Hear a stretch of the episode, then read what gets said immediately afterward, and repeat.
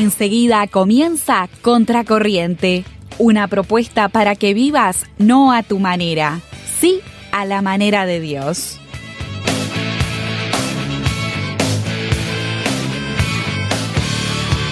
Bienvenidos a un nuevo programa de Contracorriente. Estamos terminando el mes de octubre. ¿Cómo estás, Katy? ¿Cómo te lleva la primavera? Pareciste como una publicidad. Y bueno, Sonaste como una publicidad. Bienvenidos a la primavera del 2023. Muy bien, me lleva esta primavera que se, que se hizo desear porque demoró en llegar. Eh, sí, sí, Y la estoy disfrutando mucho. En septiembre hizo frío. Sí. Terminamos septiembre con. Yo, yo terminé septiembre con un busito de lana y todo puesto. Me acuerdo clarito. Me alegro que estés bien y que te veas tan linda.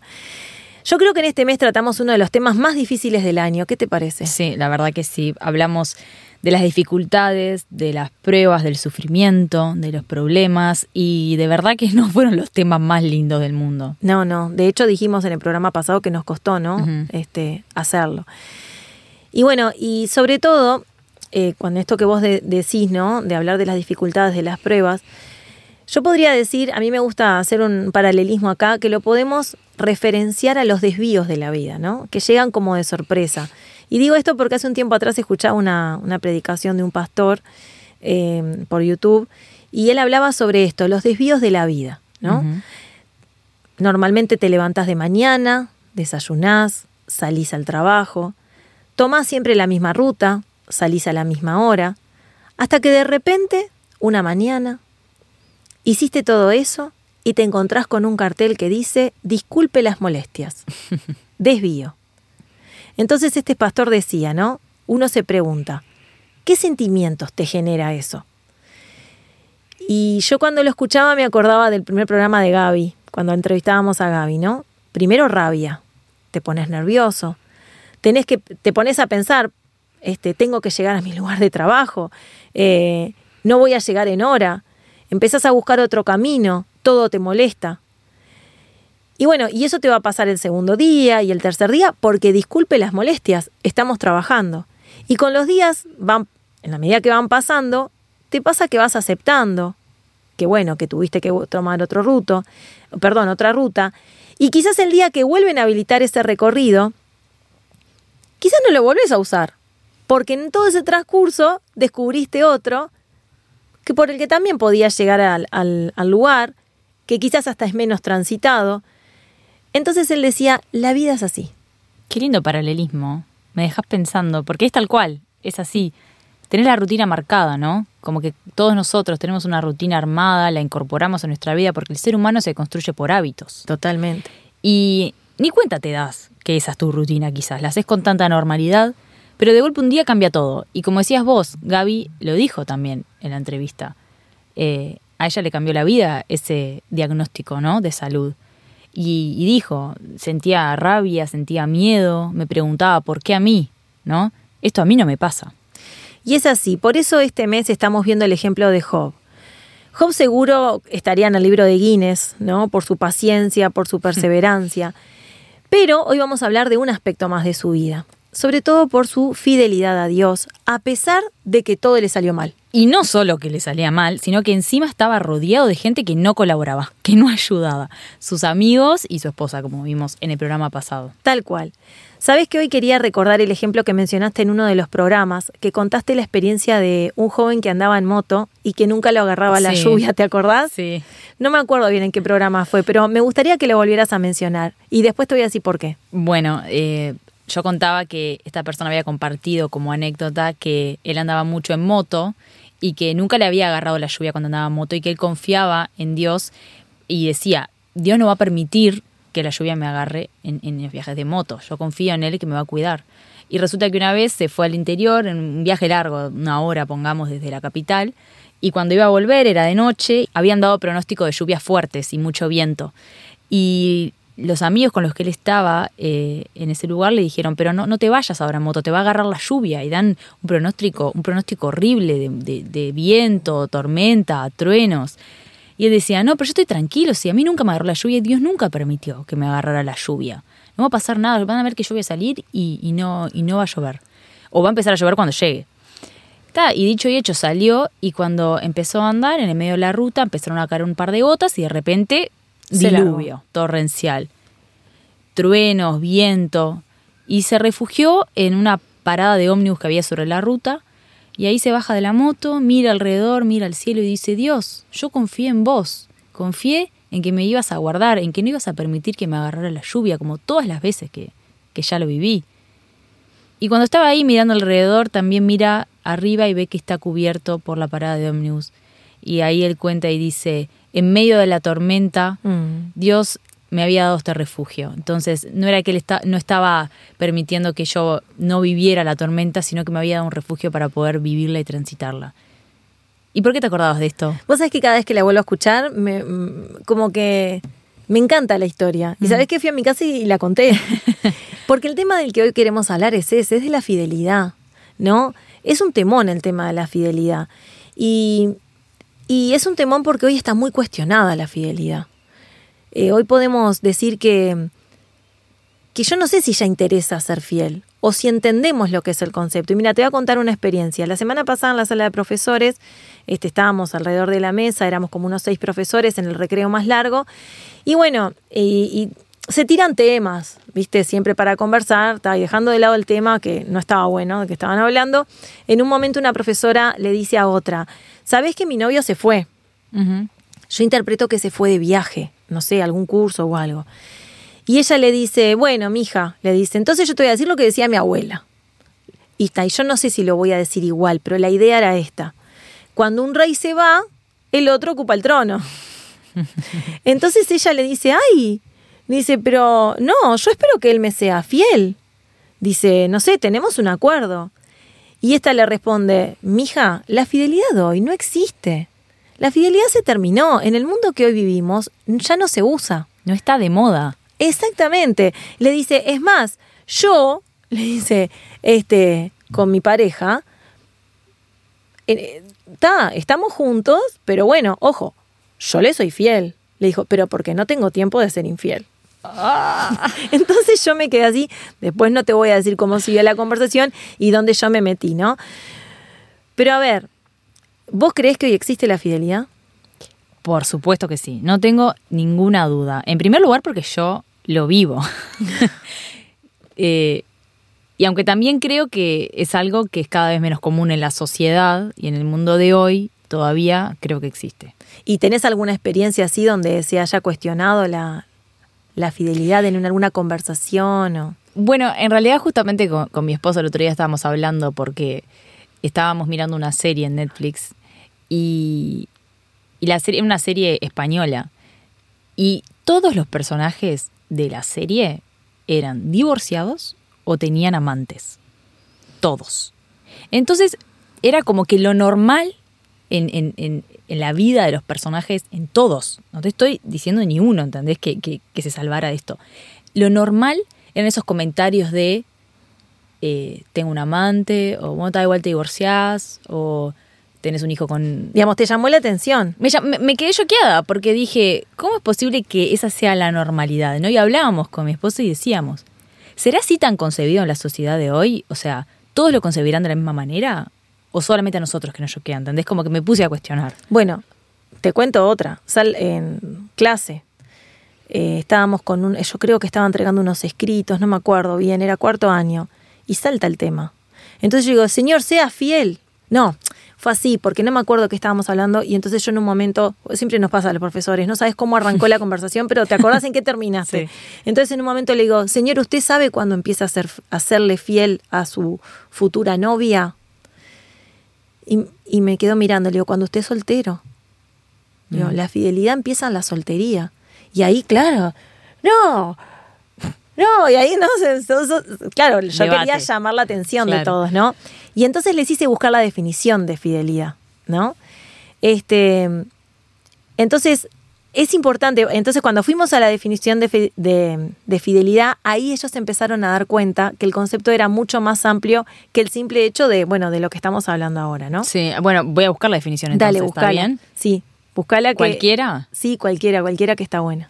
Bueno, eh, la primera que me salió, firmeza y constancia en los afectos, ideas y obligaciones, y en el cumplimiento de los compromisos establecidos.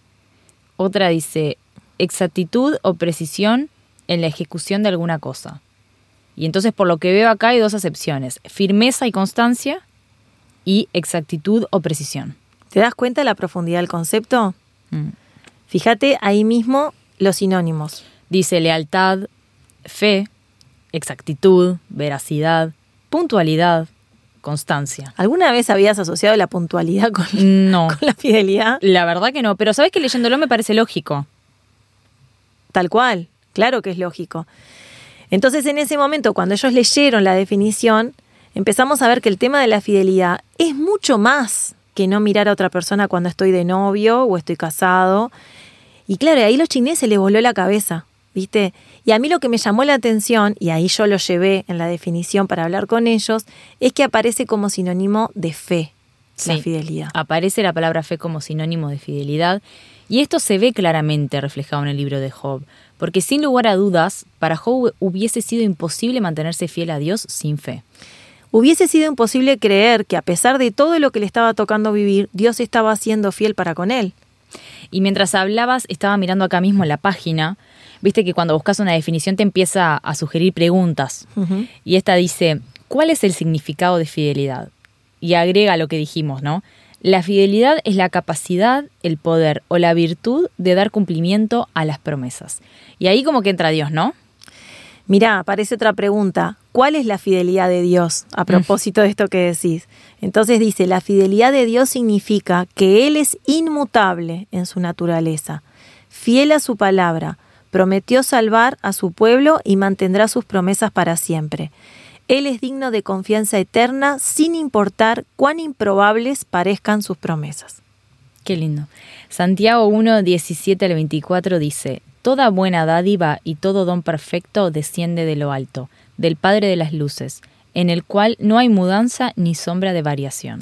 En números dice, Dios no es hombre para que mienta, ni hijo de hombre para que se arrepienta. ¿Lo ha dicho él y no lo hará? ¿Ha hablado y no lo cumplirá? Job sin duda esto lo tenía clarísimo, ¿no? El Tal libro cual. de Job da un relato de un hombre justo que respondió fielmente a pruebas difíciles. Y Job nos invita a meditar en preguntas difíciles acerca de las causas del sufrimiento, de la fragilidad de la existencia humana y las razones para confiar en Dios incluso cuando la vida parece injusta. Vos fíjate que hace un rato hablabas de la experiencia, ¿no? De este joven que contó lo de la moto. Y vos decís, por una lluvia, Mm. de repente vos podés creer que Dios te falló, Mm. ¿no? Job tenía todo, ¿no? Para creer que Dios le había fallado. Y sin embargo, te propongo ir por algunas expresiones que utiliza Job para demostrar que él en todo tiempo le cree a Dios. ¿Qué te parece? Me parece bárbaro, pero ¿te parece si lo hacemos después de escuchar nuestras vías de comunicación? Dale. lo que necesito. ¿Querés comunicarte con nosotros? Encontranos en Instagram como Contracorriente RTM. O escribinos por WhatsApp al signo de más 598 91 610 610. También puedes escuchar nuestros programas en Spotify. Busca Radio Transmundial Uruguay y encontranos como Contracorriente.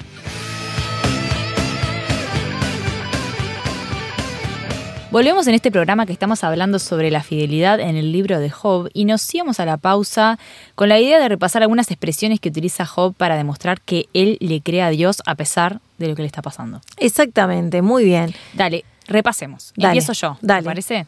En Job 1.21, al final del capítulo, que ya le habían empezado a pasar todas las desgracias, él termina diciendo, desnudo salí del vientre de mi madre y desnudo volveré allá. Jehová Dios y Jehová quitó, sea el nombre de Jehová bendito. Digamos que luego de haber perdido sus riquezas y aún a sus hijos, él dice, sea el nombre de Jehová bendito. Es impresionante, ¿no? Eh, a mí eso de Jehová dio, Jehová quitó, es, es así, es tal cual. A veces pensamos que solo nos da. Mm. Bueno, pero si eres el dueño, él también nos quita, ¿no? Bueno, en el siguiente capítulo va un paso más. Entonces, en el capítulo 2, eh, Dios permite que Job se enferme. Ahí, en el capítulo 1, todavía él no estaba enfermo. Y entonces Job dice así, eh, bueno, digamos, el relato cuenta, y tomaba Job un tiesto para rascarse con él, y estaba sentado en medio de ceniza. Entonces le dijo a su mujer, ¿aún retienes tu integridad? Maldice a Dios y muérete. Esto lo decíamos Sí. en el programa pasado. Y él le dijo, como suele hablar cualquiera de las mujeres fatuas, has hablado. ¿Qué? ¿Recibiremos de Dios el bien y el mal? ¿No lo recibiremos? Qué pregunta. Es, es, Qué pregunta fuerte. es una pregunta fuerte. A, a mí hace poco me pasó con una persona que estaba pasando un mal momento y, y a mí me vino esa pregunta enseguida. Este, ¿Recibiremos de Dios el bien y el mal? ¿No lo recibiremos? Y después hablando, después de un tiempo con esa persona que le había pasado eso, me hizo, re- me hizo ver que se le había venido la misma pregunta a la mente. Lo cual acá, paréntesis, digo otra cosa. Qué importante es tener la palabra de Dios presente en el sufrimiento también, ¿no? Mm. Porque esa palabra viene a nuestra mente y nos fortalece. E incluso cuando, vinculado al programa anterior, cuando vamos a consolar a un amigo o al prójimo, Claro. tener la palabra de Dios presente nos ayuda a poder dar palabras de aliento basados en la palabra, ¿no? Claro que sí. Y bueno, y sin duda, con esto que decías recién, sin duda vemos que Job confiaba en que Dios tenía el control. Por eso es un ejemplo, es una inspiración para nosotros. No solamente porque él estaba determinado a creerle a Dios, sino que lo hizo a pesar de, a pesar de su esposa, a pesar de lo, que sus amigos le dijeron también. Tenía claro, y bueno, y Gaby en la entrevista también lo mencionó, este, que Job sabía quién era Dios. Y yo creo que ahí está la clave, ¿no? En algún momento él dice, ¿para qué voy a pelear con Dios? ¿Acaso puedo lograr algo? Dios manda, Dios es soberano, a mí me toca aceptar, confiar y esperar. Hay muchas personas que pasan la vida peleando o cuestionándole a Dios. Y yo, yo no lo juzgo, pero me pregunto, ¿qué ganamos o qué ganan? Y a veces si me pongo a pensar, digo, bueno, eh, quizás en, ese, en esa lucha con Dios, ¿qué hago? Alimento el orgullo.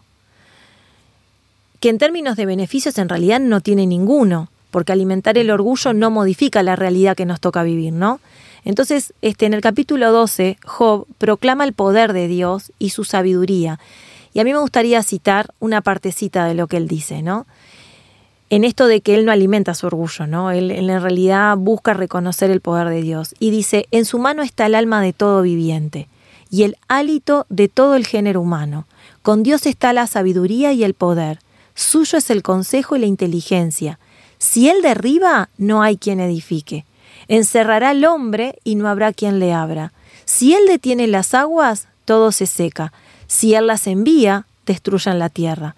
Con él está el poder y la sabiduría. Él rompe las cadenas de los tiranos y les ata una soga a sus lomos. Él lleva despojados a los príncipes y trastorna a los poderosos. Y continúa ahí dando otros ejemplos, ¿no? Sí, y en otras partes dice, ¿quién le puede decir hiciste esto mal? A Dios, ¿no? Ahora, la pregunta que me surge es, y capaz que te mato con esta pregunta, pero si los seres humanos somos imagen de Dios, fuimos creados por Él, y sin duda tenemos necesidad de Él desde el momento en que nos cuestionamos nuestra trascendencia, ¿por qué nos cuesta creerle a Dios? ¿Por qué nos cuesta creer en sus promesas? Yo también me lo he preguntado muchas veces. Y creo que la respuesta se vincula a Adán y Eva. Creo que la Todo- respuesta. todo empieza ahí. Todo empieza ahí, ¿no? empieza en el pecado original. Y el pecado original, si tuviésemos que decir cuál fue ese pecado, ¿no? Porque ahí no había otro, eran, eran Adán y Eva y Dios. Entonces, el pecado original podemos estrechamente vinculado al orgullo, vincularlo al orgullo, perdón, ¿no? Y el orgullo es nuestro principal enemigo. Eh, cuando no puedo entender algo, muchas veces el mecanismo de defensa que puedo usar es primero negarlo o ser indiferente a eso, hacer de cuenta que no pasa, criticarlo, subestimarla, la situación, o denigrar la situación. No sé, son cosas que se me vienen a la mente. También pienso que, que la libertad que Dios nos dio para elegir nos puede jugar una mala pasada, porque nos hace creernos que somos superiores, que somos invencibles, que somos como el centro del universo, ¿no? Hablas del orgullo. Claro. Sí, Todo. todo, todo se resume en el orgullo. Entonces, vos decís que Job no fue orgulloso. Yo creo que él entendía cuál era su lugar en el concierto del universo. Creo que queda claro cuando él arranca diciendo, desnudo salí, desnudo vuelvo. Y, y creo que ese es un ejemplo clarísimo. Mm, Creo que también eso le daba esperanza, ¿no?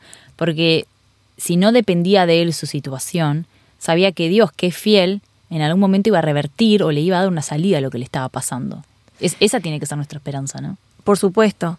Eh, creo que la convicción más fuerte que tiene Job y que lo hace mantenerse hidalgo frente a esa calamidad horrible que está pasando es esto mismo que vos decís, que Dios es soberano y que fuera de Él no hay alternativa.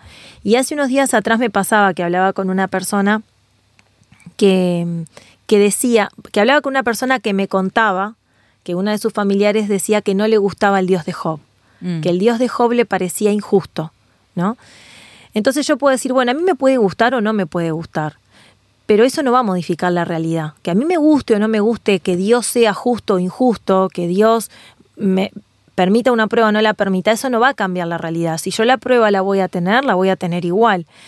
Entonces el tema es, bueno, yo no le creo a Dios, pero ¿y cuál es la otra alternativa que tengo frente al dolor o a la prueba? ¿Hay otra persona, institución o lugar que me pueda dar una respuesta, una esperanza, una salida? Si yo no creyera que Dios tiene el control de lo que me pasa y que en definitiva en eso también hay un propósito y que Dios es fiel y que me promete que en el sufrimiento Él va a estar conmigo, ¿en qué otra cosa podría creer? Y yo creo que en la nada mismo. Entonces, por ejemplo, creo que en ese sentido y a través del orgullo hemos inventado alternativas. Por ejemplo, decir destino. es porque el destino... El universo. el- ah, ahí está. La suerte. Mm. No sé qué otra cosa se te viene a la, la- la energía. De energía, sí. Entonces, creo que eso en realidad es una expresión más de nuestro orgullo, ¿no? Prefiero no torcer el brazo para darle la derecha a Dios, mantenerme en enemistad con Él, porque como un niño pequeño y caprichoso no quiero creer este, que Dios está en el control de esa situación, porque eso de alguna manera es mostrar debilidad, ¿no? Sí. Y a mí no me gusta depender de nadie. Es fuerte eso. Pero también pienso que a, mí, quizás es un- una opinión personal, pero que está bueno compartirlo porque para algo estamos de este lado, ¿no? A mí me da tranquilidad saber que alguien mayor tiene el control. Me, me da paz y esperanza saber que no recae todo en mí. Porque va más allá del orgullo, va el poder decir, hay alguien soberano que ya sabe todo, que está en control de todo. Yo puedo vivir tranquila, puedo vivir con esperanza, puedo vivir sabiendo que algo que va más allá de mi entendimiento y de mis pensamientos, que no tiene límites, controla todo. A mí me da tranquilidad. A mí me ha pasado quizás que moviéndome en un ambiente tan humanista como en el que yo trabajo, eh, me he cuestionado por qué, por qué tantas personas prefieren hablar de la energía, de la fuerza, eh, de la suerte, en vez de decir Dios, en vez de decir Creador, que hay alguien que tiene el control, que es sabio, que sabe lo que hace, a pesar de que a mí no me guste lo que esté pasando, ¿no? eh, que me bendice más veces de las pruebas que me manda. Eh, y no sé, bueno, vuelvo a lo mismo, el orgullo. Y el desafío una vez más es pensar, ¿sos fiel? ¿A qué le sos fiel? ¿A vos mismo? ¿Al destino? ¿A la energía? ¿A la suerte? ¿A nada? Elegí serle fiel a Dios y disfrutar de su fidelidad en medio de cualquier situación que te toque vivir. Job sabía que aun si moría, iba a ver a Dios, y luego que Dios lo sana y le da el doble de todo lo que tuvo y le devuelve a sus hijos, su vida fue más próspera que la primera vez. Y termina diciendo, conozco que todo lo puedes, que no hay pensamiento que se esconda de ti. ¿Quién es el que oscurece el consejo sin entendimiento? Por tanto yo hablaba lo que no entendía, cosas demasiado maravillosas para mí que yo no comprendía. Oye, te ruego y hablaré, te preguntaré y tú me enseñarás. De oídas te había oído, mas ahora mis ojos te ven. Para quienes creemos en la fidelidad de Dios sabemos que ante la prueba viene la rabia. Claro que sí. Luego el miedo, la incertidumbre, la búsqueda de Dios, pero después viene la búsqueda de Dios. Y Él se muestra y nos sostiene y nos llena de paz, de paciencia y de esperanza a pesar de. Y entonces podemos decir como Job, de oídas te había oído, mas ahora mis ojos te ven. Y una vez más te decimos que hay dos maneras de vivir. Pero hoy, en especial, te decimos que hay dos maneras de enfrentar las pruebas. A tu manera, con tu orgullo como bandera. O a la manera de Dios. Hasta la semana que viene. Que Dios les bendiga.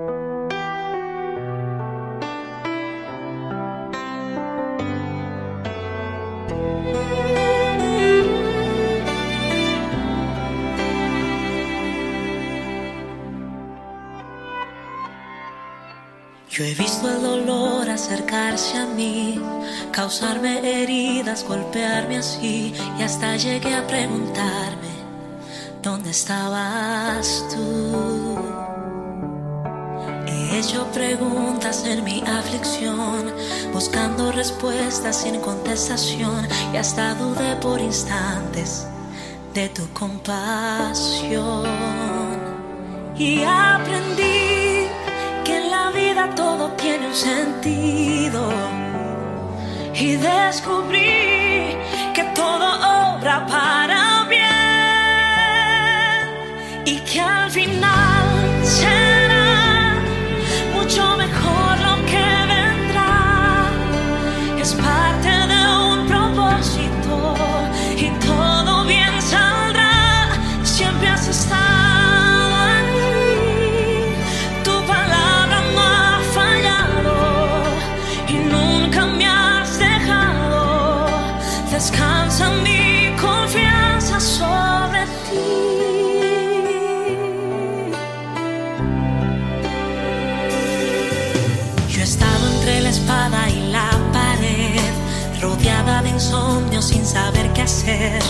pidiendo a gritos tu intervención.